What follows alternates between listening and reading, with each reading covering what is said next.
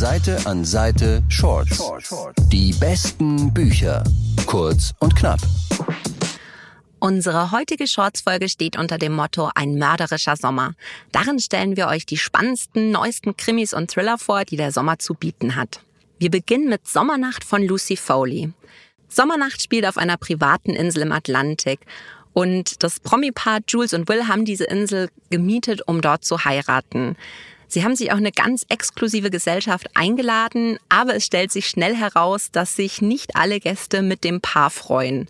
Im Lauf der Feier kommen nämlich immer mehr Geheimnisse aus der Vergangenheit ans Licht und ich glaube, das kann ich verraten, nicht alle Leute werden diese Insel lebend verlassen. Sommernacht hat mich total an die Krimis von Agatha Christie erinnert. Das ist so ein klassisches Who Done It, wo man wirklich die ganze Zeit rätselt, okay, wer hat ein Motiv und was wird passieren? Es hat eigentlich so ein bisschen eine düstere Atmosphäre, aber ich habe das jetzt tatsächlich gelesen, während nachts diese schweren Sommergewitter waren.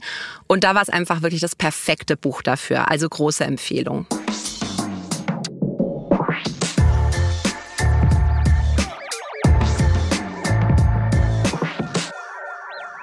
Das zweite Buch ist Der Tintenfischer von Wolfgang Schorlau und Claudio Caiolo. Das ist auch der zweite Teil der Kommissario Morello-Reihe.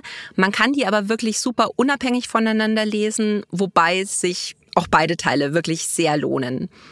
Kommissario Morello kommt eigentlich aus Sizilien, der wurde aber nach Venedig versetzt, nachdem die Mafia ein Kopfgeld auf ihn ausgesetzt hat. Er mag Venedig eigentlich überhaupt nicht und sehnt sich die ganze Zeit nach seiner Heimat Sizilien, wohin er aber tatsächlich eigentlich nicht mehr zurückgehen kann, ohne Angst haben zu müssen, ermordet zu werden. Als dann aber ein Geflüchteter beinahe im Kanal Grande ertrinkt, führt die Spur der Menschenhändler, die hinter dem Ganzen stecken, nach Sizilien. Morelle und seine Kollegin Anna beschließen aber das Risiko in Kauf zu nehmen und die Spur der Menschenhändler zu verfolgen. Und schon bald haben die nicht nur die auf den Fersen, sondern auch die komplette Cosa Nostra. Die Morello-Krimis sind einfach wirklich perfekt für den Italienurlaub. Man hat einen spannenden Kriminalfall, man lernt dabei aber auch wirklich sehr viel über die Geschichte des Landes. Und was mir besonders gut gefallen hat, es wird leidenschaftlich gegessen und gekocht. Und ich hatte sofort Lust, nach Italien zu fahren oder wenigstens eins der Gerichte aus dem Buch nachzukochen.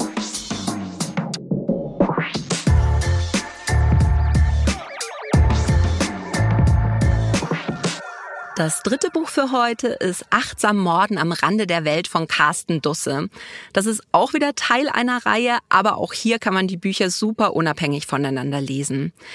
Es geht darin um den Anwalt Björn Diemel, der ist Strafverteidiger und sein Hauptklient ist aber der Chef eines Verbrecherrings. Dadurch ist er ziemlich gestresst, bis ihn seine Frau dann irgendwann mal dazu verdonnert, zu einem Achtsamkeitsseminar zu gehen.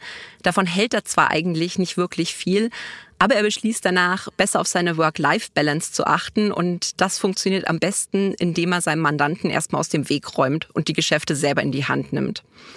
In Achtsam Morden am Rand der Welt ist Björn inzwischen mittlerweile ein bisschen davon ausgebrannt, eben dieses Verbrecherkartell zu leiten und beschließt, den Kopf frei zu bekommen, indem er einen Monat auf den Jakobsweg pilgert. Allerdings stellt er schnell fest, dass auch ein Auftragskiller auf dem Jakobsweg unterwegs ist, der es auf ihn abgesehen hat. Björn versucht also seinen inneren Frieden zu finden und dabei möglichst nicht ermordet zu werden. Die achtsam Morden-Krimis sind einfach wirklich super lustig. Es gibt so viele Szenen, in denen ich echt laut loslachen musste. Und ich finde, das sind einfach die perfekten Bücher, um im Urlaub einfach abzuschalten und ein Buch zu lesen, das einen wirklich von der ersten bis zur letzten Seite großartig unterhält. Seite an Seite Shorts. Die besten Bücher. Kurz und knapp.